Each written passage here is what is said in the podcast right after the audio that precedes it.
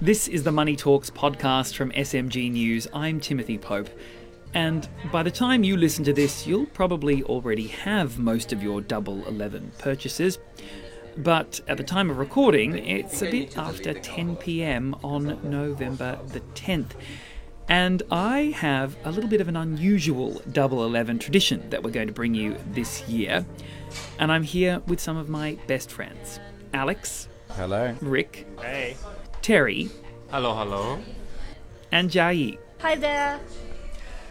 We have a tradition each year where we get together before the Singles Day sales begin and we drink and we make our purchases. So, fair warning this podcast is going to contain the consumption of alcohol. I already have my first drink. But uh, what is everyone buying this year? Any takers? Who's going to go first? What am I not buying? I'm buying a toothbrush, an electronic one, a nice one. I'm buying a, uh, what do you call it? The thing that cleans the air. An air purifier. An air purifier. I'm buying protein. The funny thing is, I've been in China three years. This is my third 11 11, or maybe my fourth actually. But as I've gotten older, I've seen how my purchases have changed from kind of fun, cool things that are not so expensive into like expensive things for my home. Oh, so, so you, So you- I've grown up with 11 11. yeah, now you're making adult Right. purchases. The Dyson stuff last year. Yeah. Last year I bought a Dyson vacuum cleaner. That was my big purchase. Oh, that's right, the fancy, fancy vacuum cleaner. We've been doing this. How long have we been doing this? Six years. Yeah, J- Jai and I at least have been doing this for six years, getting together every November 10th for cocktails. And we did a bit of a fact check on this uh, before we started recording. Yeah. How long did we work out that Double Eleven has been running for? 12 years since um, 2009. So our little tradition has been going on for fully half the life of the Singles Day sales. Yes, that's good. That's pretty cool, right? Rick, what are you buying this year? Uh, a couple of board games to add to my collection. Terry, what are you buying? I am buying, or I have bought a lot of skincare, body combat clothes, and the most most exciting thing I bought is the air fryer. The air fryer. All right, we we had to talk about this earlier as well because I now have one in my cart. You converted me to the idea of the air fryer. I'm a big home cook though. didn't use it, but my boy used it. This is amazing, apparently. This looks really cool. What's this? I guess I'm not supposed to pop these eggs on my drink. No, your yeah, yeah. Jai's drink has actually no. Paint, paint me a word picture, Jai. Describe this drink for me. It's got a nest with the. It's it's it hasn't just got a nest. It's in a nest. Yes. It's, No, I it's thought got. this is the nest. But this is also the nest. It's got a smaller nest and a big nest with And- my drink. And there's a little there's a little a little bird. Oh, it even has feather. on. Yeah, yeah, it's a little bird with feathers and, and little little oh eggs. And we haven't even got to the drink yet. Is it good? It's very tasty. When we first started doing this, so I mean, Alex, you'll remember this. The countdown right before midnight was really stressful. I feel like a lot of that's gone. I do too. I was talking to some friends and they said, What have you bought? And some of their stuff has already arrived. And I'm like, I bought nothing. I don't get the whole pre sale thing. I don't get paying for something early. I don't get coupons. I actually quite like the fact that we're all here and we have a drink and we have a talk. And at midnight, we don't talk for 10 minutes while we frantically hit refresh. That's what this holiday's about for me. So I still haven't bought anything in advance and I don't really get why it's changed. Well, I know one person at the table's been doing shopping in advance. Come on, confess, Jai. Yeah, I've already got some of the packages arriving. I've got some supplements that I ordered uh, in late um, October, and then I paid the remaining of the deposit um, November 1st, and then I got the packages like two days after. So, so you've already got your some of your Double Eleven purchases. Yeah, because it started early every year, and then you go, and sometimes they do live stuff, and you watch the live, you get special coupons for it, and then you get more um, extra freebies and stuff. So yeah, order everything earlier, and they arrive earlier, and you don't feel the hectic coming in all on today. I'm with Alex. I really like that, you know, that frantic few minutes after midnight. But there was one thing, though, that gets me about I know what that is. A lot of packaging, right? Yes, yeah, have you know it's a bugbear. Yeah.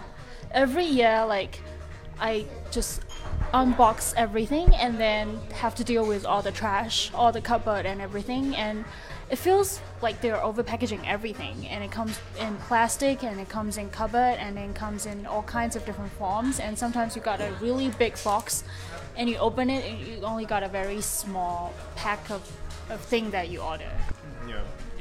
Yeah. I do quite enjoy the bubble wrap though. the, Popping the them. tire.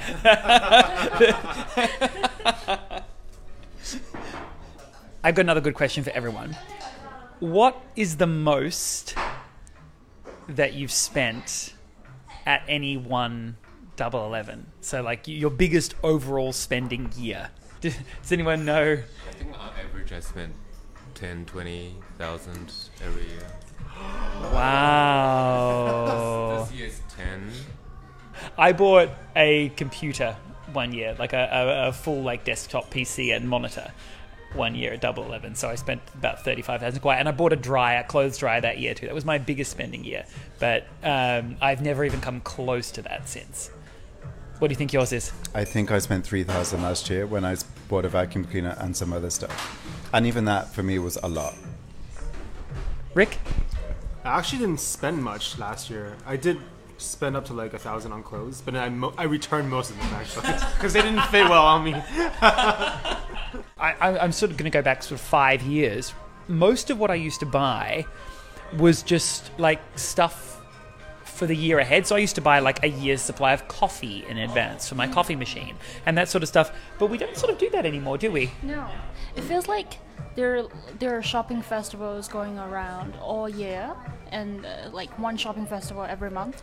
You got Double Eleven, then you got du- Double Twelve, and then you got Six Eighteen, you got Double Nine. It's like happening all the time. You don't really need to stock anything. You just buy ahead when there is a shopping festival c- coming close.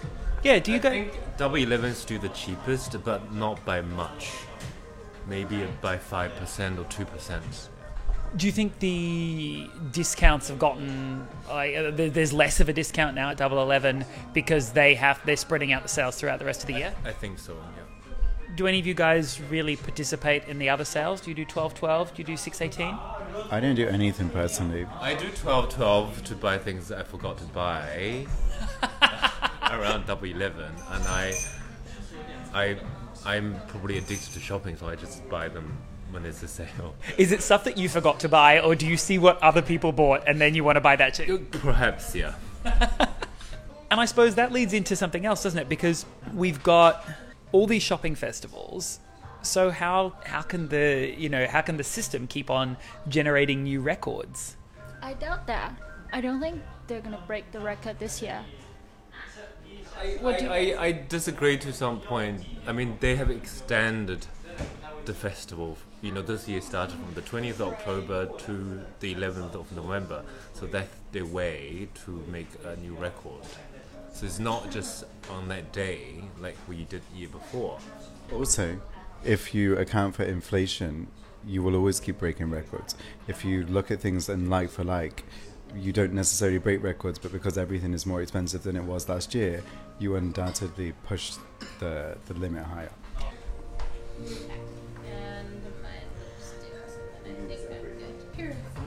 I, I think I need to delete a couple of stuff because I'm on 4,000.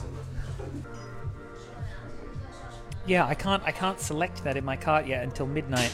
I cannot get this air fryer. It's sort of grayed out, so I can't click on it. And I am actually nervous about that being sold out. You'll see the price change instantly after midnight. So Okay, okay, better. Ooh, thank you. Okay, this is dangerous. Two minutes to midnight, with still time to buy new things, and we've got free shots. Whew. That was um, that was strong. And uh, we have we have a minute and fifteen seconds to go. All right, is everybody ready? Fifteen seconds. Ten, nine, eight, seven, six, five, four, three, two, one. Shop. let's go. All right, refresh. Oh my god, I have to completely reselect everything in my cart. Oh no! No, I've clicked on the wrong thing. I'm not paying. It's stuck.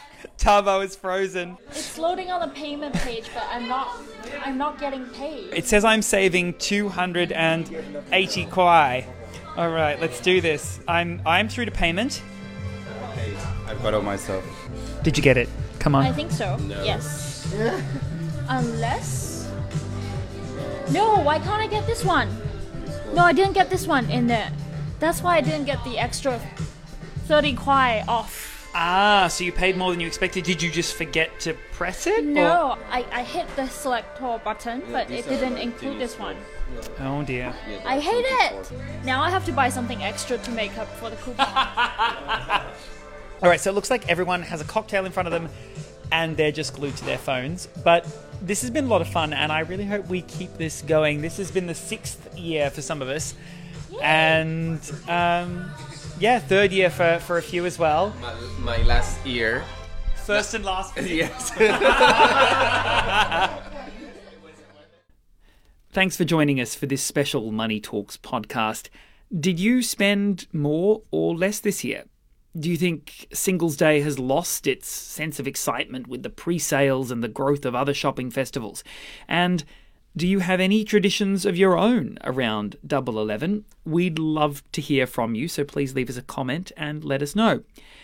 As for the data, this year was the first time for many years that Alibaba hasn't had its overall sales numbers up on screen at their Double Eleven gala, indicating that they weren't expecting a November the 11th sales pop, but with the long pre sales lead up.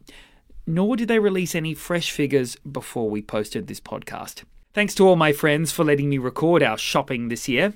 I'm Timothy Pope. Money Talks is a production of SMG News.